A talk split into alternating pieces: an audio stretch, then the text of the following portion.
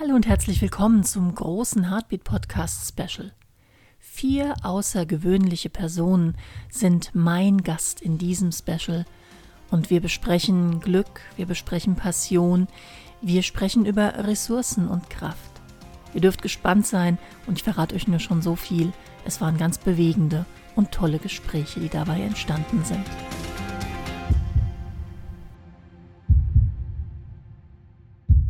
Mein heutiger Gast im Heartbeat Podcast Special ist ein junger Wissenschaftler, Musikproduzent und, ja, ich würde fast sagen, ein reisender Bergsteiger. Es handelt sich um meinen älteren Sohn Morten.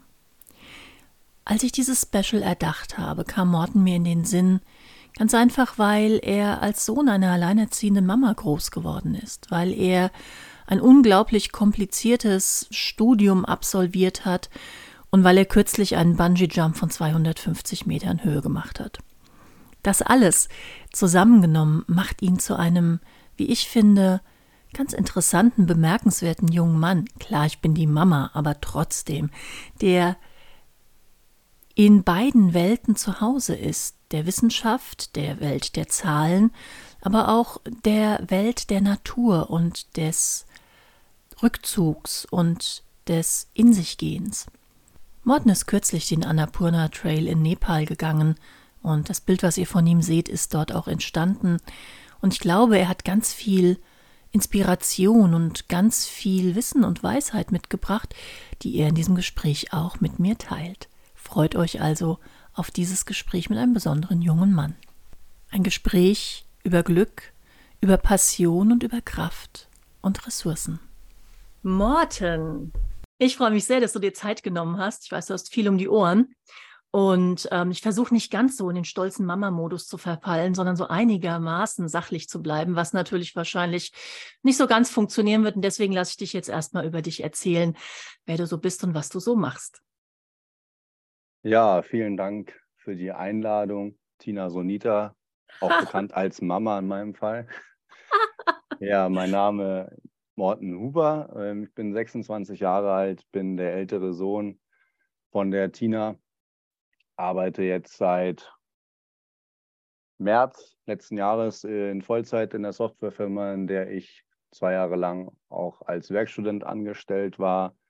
Vorher hier in Darmstadt studiert, also bin dann quasi vor, muss ich selbst überlegen, über sieben Jahren ausgezogen sieben nach Darmstadt, habe das schöne Bad Schwalbach verlassen mich der neuen Herausforderung des Studierens gestellt, Computational Engineering studiert, bis hin zum Master, genau. Und äh, ja, jetzt seit März glücklich in der Firma angestellt und äh, freue mich auf jeden Fall jetzt die nächsten Minuten hier interviewt zu werden. allen möglichen Themen. Genau. Ich erinnere mich noch an den Auszug, wo du dann so an deinem, an, an in Eber, wo Eberstadt an diesem, an diesem Balkon standest und so gewunken hast. Und ich hatte so eine ganz krude Mischung irgendwie so aus Yes, yes, yes und ach Gott, mein Kleiner. Also, das hast du, glaube ich, ganz gut hinbekommen und wohnst du jetzt auch schon wie lange in der WG in Darmstadt? Auch schon eine Weile. Wow. Bin in die Jahre? WG gezogen im Juli 2016. Ja. Ja, dieses ja. Jahr im Juli habe ich äh, siebenjähriges schon. Puh. Wow. Ja. Zeit fliegt, ja. Heimfleiß. Ja, genau. die anfänglichen Herausforderungen in Eberstadt, das Kochen, die Waschmaschine. naja, klar. Und ich glaube so, es war ja auch dann so das Alleinwohnen und dann die WG, das hat schon mal einen Unterschied gemacht auch, oder? Absolut. Absolut. Ja, ja. Ja, ich würde dich sehr gerne mal fragen, was denn für dich Glück bedeutet. Was für mich Glück bedeutet.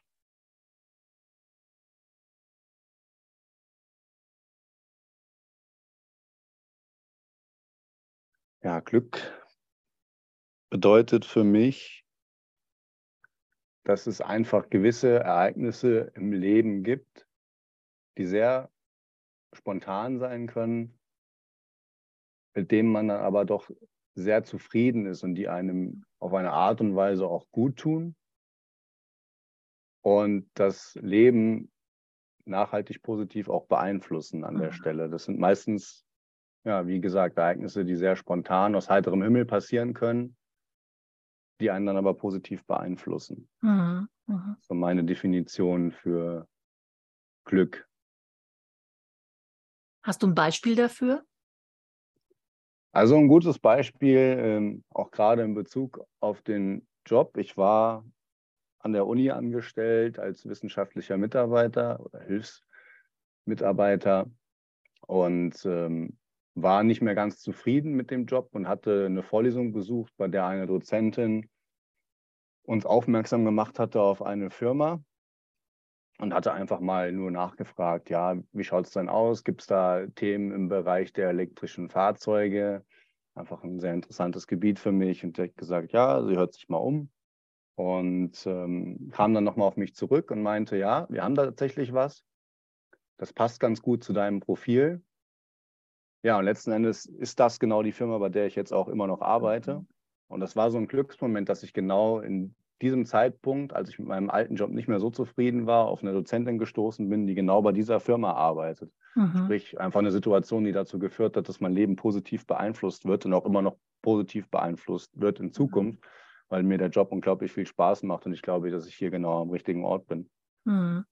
Die berühmten Zufälle. Ich, bin da, ich denke auch, dass es ähm, maßgeblich für Glück auch ist, dass man so die Augen offen hält, dass man einfach mal schaut und, und ähm, auch quasi die Fühler ausstreckt. Weil ich meine, du hättest ja jetzt auch in deinem unglücklichen Job bleiben können. Ja, genau. Also das ist für mich auch essentiell, immer mal wieder über den Tellerrand hinauszuschauen, ja, aus dieser Komfortzone herauszugehen.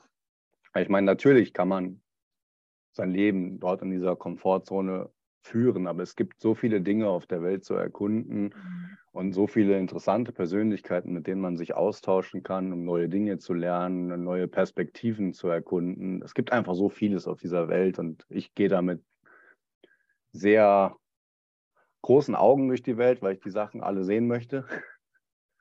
Und äh, ja, ja. Das ist einfach so eine grundlegende Mentalität bei mir, diese Zone immer wieder gerne mal verlassen zu wollen. Ja. Und meistens ist es so, dass über dem Tellerrand sowieso ganz interessante Dinge lauern. absolut, absolut. Absolut, ja. Morten, was ist so deine Passion? Was würdest du sagen, das ist meine Leidenschaft, dafür brenne ich, das, das erfüllt mich mit so einem Flow, das, das macht mir Freude?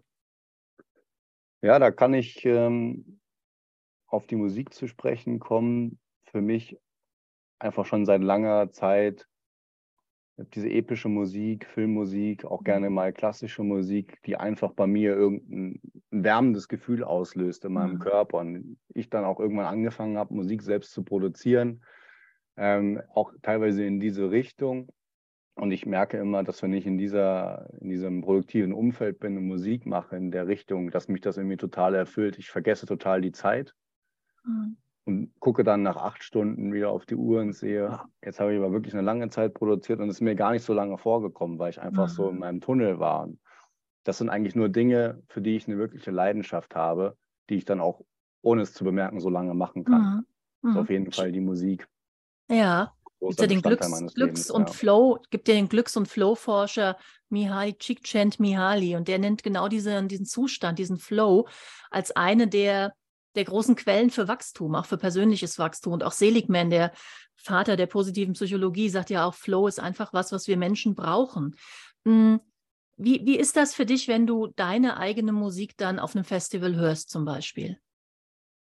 Ja, ist natürlich ein sehr emotionaler Moment, würde ich behaupten. Ich wurde, hatte mit einem Festival zusammengearbeitet, jetzt auch schon seit mehreren Jahren in der Zusammenarbeit, die mich dann dort auch mal auf so eine Endshow eingeladen hatten, mhm. die ich für sie produziert hatte und ähm, ja, dort mit meinen Freunden zu stehen und dann meine Musik über eine extrem große Bühne, über starke Subwoofer zu hören, dass man den Ton auch wirklich spürt. Also wir standen dort alle zu vier, zu fünft mhm. und uns kamen dann schon fast die Tränen. Also es war einfach ein sehr emotionaler Moment und auch so wie so ein Erfolg auch in dem Moment. Ja, man merkt, okay, man wird gewertschätzt, man wird eingeladen von den Leuten, denen man da quasi geholfen hat, so eine tolle Show mhm. zu machen und diese Wertschätzung zu spüren, die Leute zu sehen, die ihre Handys rausnehmen und anfangen, das zu filmen, das ist natürlich einfach ein extrem guttunendes Gefühl. Ja, ja, absolut, absolut. Und ich glaube, es sind auch so diese, diese Gefühle dann, also wenn man seiner, wenn man das Glück hat, seiner Passion so nachgehen zu können und, und auch dann hm, das quasi so in die Welt raustragen kann. Und wenn man das dann erlebt, dann gibt einem das ja auch so eine, ja, eine Stärke, wenn man dann das nächste Mal irgendwie in der Durststrecke ist, erinnert man sich vielleicht ganz gerne daran. Ja, absolut. Also das habe ich mir jetzt auch angeeignet, so über die letzten Jahre. Immer mal, wenn ich Phasen habe, in denen ich mich ein bisschen niedergeschlagen fühle, ich meine, die haben wir ja alle, versuche ich mich immer an diese Momente zu erinnern, die besonders toll waren mhm. oder wo ich irgendwas geschafft hatte, was mich langfristig auch einfach ja, positiv beeinflusst hat. Seien mhm. das jetzt irgendwelche ja, Bergsteigererfahrungen, die ich gemacht hatte, irgendwelche Berge bestiegen, Gipfel bestiegen oder auf neue Leute zugegangen und eine wundervolle neue Bekanntschaft gemacht. Ja, das sind solche Sachen, die ich mich dann immer wieder erinnere, die halt auch vor allem sozial geprägt sind. Das hat meistens ja. was mit anderen Menschen zu tun. Das stimmt, absolut. Ja, oder auch von Bergen runterspringen. Nee, von Brücken waren es, ne? ja, Brücken, ja, exakt. Ja, das ist dann so die extremere Variante von Komfortzone verlassen, würde ich behaupten. Ja, ähm, kann ich mich Die eine Mutter dann auch nicht so gerne hören möchte. Sagen wir mal so, als die Mutter dann das Video davon gesehen hat, dass so ein Schrei ausgestoßen ist, der liebst aus dem Wohnzimmer kam und geguckt hat, ob ich einen Herzanfall habe. Aber ich kann es verstehen und es hat natürlich auch Riesenspaß gemacht. Ähm, wir haben es eben schon angeschnitten. Was, was glaubst du, was gibt dir Kraft? Was sind deine Ressourcen? Also mir gibt auf jeden Fall, dass es mich anders formulieren, womit ich, also ich trenne das mal kurz ein bisschen auf. Mhm. Zum einen, was gibt mir Kraft in meinem Berufsalltag? Das irgendwann mal gelesen in irgendeinem Blogpost, ich weiß nicht mehr genau wo. Aber immer wenn ich auf der Arbeit irgendwas erledigt habe und mir danach jemand geschrieben hat, dass ich das gut gemacht habe, dass das irgendwo geholfen hat, habe ich mir einen kleinen Ordner erstellt, der nennt sich Wertschätzung. Und dort packe ich immer alle diese Nachrichten hinein. Und das heißt, immer wenn ich das Gefühl habe auf der Arbeit, irgendwas läuft gerade nicht oder ich komme nicht voran oder ich denke, ich drehe mich im Kreis, gucke ich mir diese Nachrichten an und sehe, dass ich schon einen Einfluss hatte auf Prozesse mhm. oder auf Personen, die dann irgendwie ihrer Lösung näher gekommen sind und hole mir daraus Kraft für meinen Berufsalltag. Mhm. Das ist eine gute Idee. Das finde ich richtig, richtig klasse. Das ist ganz ähnlich wie bei mir dieses gute Dinge-Glas, wo ich die Zettelchen reinstecke mit den guten Dingen, die passieren. Aber bei dir ist natürlich nochmal ein ordentlicher Boost für deine Kompetenzerwartung und für deine Konsequenzerwartung, auch wenn du siehst, wow, ich habe da schon Einfluss nehmen können. Tolle Idee. Mhm. Genau, das ist auf jeden Fall, was mir im Beruflichen sehr viel Kraft gibt. Und im Privaten würde ich fast behaupten, dass es nicht unbedingt an irgendwelche konkreten Dinge geknüpft ist, sondern einfach meistens auch die Zeit draußen in der Natur. Mhm. Die Natur zu erleben, die Kraft der Natur zu erleben, weswegen ich mich auch gerne in die Berge oder die Alpen begebe, um dort einfach ja, mit mir zu sein, mit meinen Gedanken und mit der Natur. Mhm. Und einfach wahrzunehmen und versuchen, im Moment zu sein und diese Kraft aus dem Moment zu schöpfen. Mhm. Das ist für mhm. mich wichtig, weil ich sehe mich oft, gerade auch in der Vollzeit, durch meine Woche, Woche driften aber verliere dann so ein bisschen das Auge für den Moment, weil ich arbeite die ganze Zeit irgendwelche Aufgaben ab mhm. und bin da ja nie wirklich im Moment, sondern springe wirklich von einer Szene zur nächsten Szene, ohne irgendeinen Übergang zu haben. Mhm. Und dann mich in die Natur zu begeben und mich nur auf diesen einen Moment zu konzentrieren, Vögel wahrzunehmen, andere Geräusche aus dem Wald wahrzunehmen, der Wind, wie er durch die Bäume weht. Das halt einfach wirklich zu spüren, den Moment zu spüren, das gibt mir unglaublich viel Kraft. Mhm. Und daneben natürlich auch sportliche Aktivitäten, Fahrradfahren, aber auch das natürlich in der Natur. Gibt mir unglaublich viel Kraft im, im privaten Leben. Und ansonsten, wie ich das auch vorher schon gesagt hatte, die soziale Komponente, Zeit mhm. mit Freunden, die ich seit vielen Jahren schon habe. Ich habe mehrere Freundschaften, die weit über die zehn Jahresgrenze hinausgehen. Mich mit den Leuten zu treffen, über alte, schöne Zeiten zu sprechen, über schöne Erinnerungen zu sprechen oder einfach die Zeit gemeinsam zu verbringen und neue mhm. Erfahrungen zu kreieren, ist einfach ein Gefühl oder eine mhm. Sache, die mir unglaublich viel Energie gibt in meinem privaten Leben. Mhm. Ja, die soziale Komponente ist ganz wichtig, weil ähm, wir uns ja auch betanken gegenseitig. Ja, also die autonomen Systeme gehen ja sofort wie mit WLAN ineinander in Verbindung und wenn man dann eben gute Zeit miteinander hat, mit Menschen, die einen schätzen und mit Menschen, die einen auch, auch zugewandt sind, das tankt gegenseitig auf. Das ist einfach so. Ja.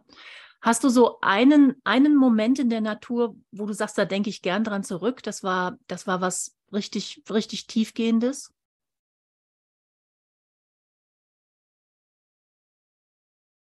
Oder gibt es mehrere Dinge, aber ich glaube, das, was mich so am meisten bereichert hat in letzter Zeit, ist tatsächlich die Reise, die ich erst Ende letzten Jahres gemacht habe, als ich alleine nach Nepal geflogen bin und den Annapurna Circuit, äh, zumindest den nördlichen Teil davon gelaufen bin, auf bis 5400 Meter, zusammen mit einem Guide dann dort oben anzukommen nach vier, fünf Tagen wirklich Strapazen. Anders kann ich das nicht nennen, weil da oben ist ja alles andere als menschenfreundliche Natur, sage ich mal, allein dadurch, dass der Sauerstoffgehalt ja so gering ist.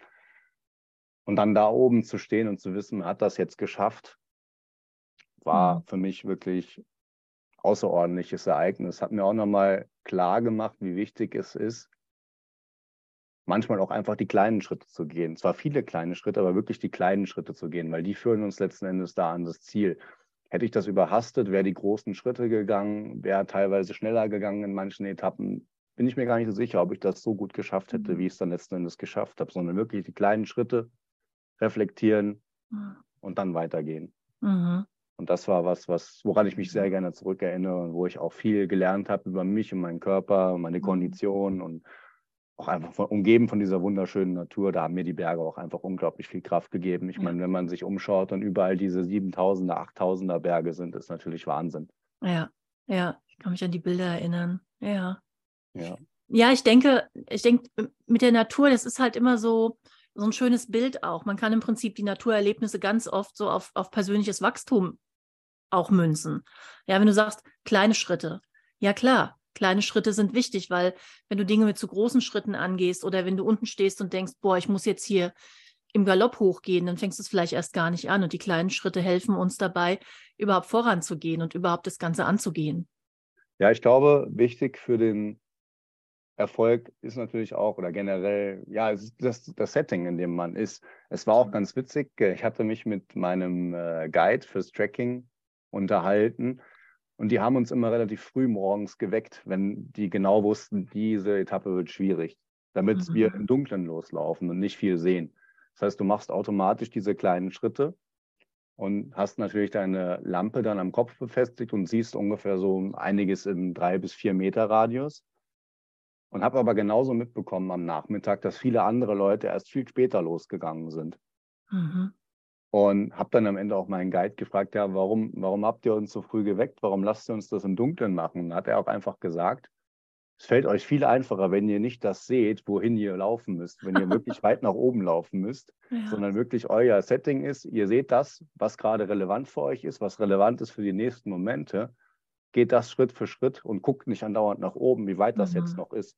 Mhm. Dieses Setting, das war sehr interessant und hat sicherlich auch viel dazu beigetragen, dass wir das eben dann auch gut meistern konnten. Absolut. genauso ist es ja auch im beruflichen, gerade jetzt viele im Homeoffice sind. Und wenn da das Setting nicht stimmt und man verbringt dann nun mal in der Vollzeit sehr viele Stunden damit an seiner Arbeit sitzen. Und wenn das Setting nicht gut ist oder dort sich Sachen befinden, die einen relativ leicht ablenken, stört das. Und da so ist das ja auch dann, sage ich mal, beim Tracking gewesen. Wenn mich permanent dieser Gipfel ablenkt, ich dauernd meinen Fokus vor dem Moment verliere, ja, dann ist das natürlich behindernd. Absolut. Ja, ja, das ist halt die große Kraft des Hier und Jetzt. Ja, es ist ja, ja ein derartig abgedroschener Begriff in der Zwischenzeit. Aber es ist, es ist einfach für uns und unser Wohlergehen unglaublich wichtig, dass wir immer wieder ins Hier und Jetzt einchecken und nicht irgendwie im Dort und Damals sind oder in der Zukunft sind, weil sonst stehst du in so einem ungesunden Spagat. Ein Fuß ist in der Vergangenheit, ein Fuß in der Zukunft und die Gegenwart ist irgendwo dazwischen. Das taugt eigentlich nicht so richtig viel. Ja, ist ein schönes Bild. Hm, absolut. Jetzt kommt noch eine Frage, die ich, die ich gerne spielerisch mit dir angehen würde. Wenn du zu einer jüngeren Version von dir Kontakt aufnehmen könntest, so vom Jetzt hier heute aus, was wäre das, was du dann gerne dorthin senden würdest? Welchen Rat würdest du geben? Was möchtest du gerne zurückschicken? Und wie alt wärst du da, wo du dahin Kontakt aufnimmst? Ich denke, das ist mein pubertierendes Ich. So zwischen 11 und 14 Jahren. Weil es war eine Zeit in meinem Leben, da war ich ziemlich unsicher, auch bezüglich der nächsten Schritte, die ich dann gemacht habe in meinem Leben. Unsicher mit mir selbst, viele Gedanken gemacht, viel zu viele Gedanken gemacht vor allem. In diesem Ich würde ich dann einfach gerne sagen, entspann dich ein bisschen, denk nicht zu viel über alles nach, weil ich habe das Gefühl, es gibt immer dieses eine, sag ich mal, wie soll ich es jetzt sagen? Es gibt dieses eine Ich in einem drin, dieses Bewusstsein, was immer mal wieder so die negativen Sachen sieht, weil, was ja natürlich auch, sage ich mal, evolutionstechnisch getrieben ist. Ja, früher musste man natürlich vor allen möglichen Sachen fliehen und schauen, okay, dass man jetzt dann nicht verletzt wird, weil das könnte mhm. natürlich damals halt früher auch zum Tod führen. Und so, sowas ist gefühlt immer noch in einem verankert und das hat bei mir in meiner pubertierenden Zeit überhand genommen. Und ich hatte keine keine Fertigkeiten, um das irgendwie so wirklich zu kontrollieren, habe das halt mhm. halt immer komplett zerdacht. Bin da drin gefangen gewesen, wie in so einem Teufelskreis in diesen Gedanken und bin dann nicht mehr wirklich rausgekommen. Deswegen würde ich meinem, meinem Ich von damals einfach gerne sagen, entspann dich ein bisschen, versuch dich auf das Wesentliche zu konzentrieren und lass dich nicht von diesen negativen Gedanken übermannen, sondern versuche mhm. wirklich an das Positive zu denken, dir so ein, ein Safety-Net zu bauen, in dem du dich sicher findest und in dem du Kraft schöpfen kannst. Mhm. So wie ich das jetzt beispielsweise gesagt hatte mit der Arbeit und diesem Wertschätzungsordner oder einfach schönen Momenten, an die man sich immer wieder erinnert. Und was ich jetzt auch vor anderthalb oder fast zwei Jahren angefangen habe, ist ein sogenanntes Optimismus-Tagebuch, in dem ich jeden Tag aufschreibe, was ist heute Schönes passiert, wofür bin ich dankbar, was hätte schlimmer sein können und worüber musste ich heute lachen. Mhm. Und dann anschließend noch so ein kleines Erfolgstagebuch, wo ich jeden Tag aufschreibe. Das können komplett kleine Dinge sein. An einem mhm. Tag, wenn es mir nicht gut geht, reicht es mir schon, als Erfolg aufzuschreiben, ich war einkaufen. Mhm. Ich habe ein Bild aufgehängt. Aber einfach ja. sich dafür die Zeit zu nehmen, sowas aufzuschreiben, gibt mir unglaublich viel. Mhm. Ja, das ist so, gerade das, was du als letztes genannt hast, mit solchen ähm, Werkzeugen arbeite ich ja auch mit meinen Klienten in der Therapie. Und das ist so, so Mission completed. Ja, also ich habe ein Bild aufgehängt und es hängt gerade oder ich war einkaufen, habe die Sachen weggeräumt. Und was ich meinen, meinen Klienten immer noch empfehle, vielleicht ist das auch eine Idee für dein Tagebuch, ähm, ein oder zwei Dinge aufzuschreiben, auf die man sich am nächsten Tag freut. Also nochmal mit so einem positiven Gedanken in die Nacht, in den nächsten Tag reingeht und gleichzeitig auch in seinem Schedule für den nächsten Tag schon zwei schöne Dinge stehen hat.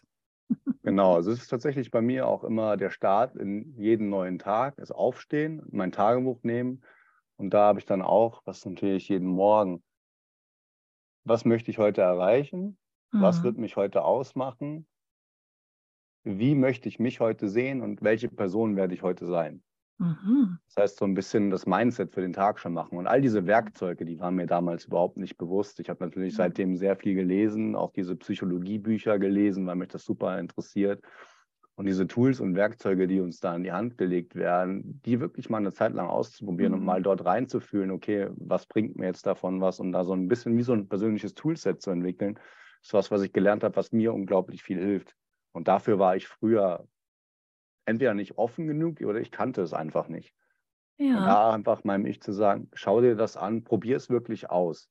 Weil bei vielen Sachen ist es so, man liest dann davon, sagt, oh ja, das hört sich voll interessant an, ist cool, probiert das dann ein, zwei Tage aus und dann vergisst man es irgendwie wieder und dann gerät das total in Vergessenheit. Und ich meine, bis mhm. sich wirklich eine Gewohnheit formt, das dauert 60 bis 90 Tage.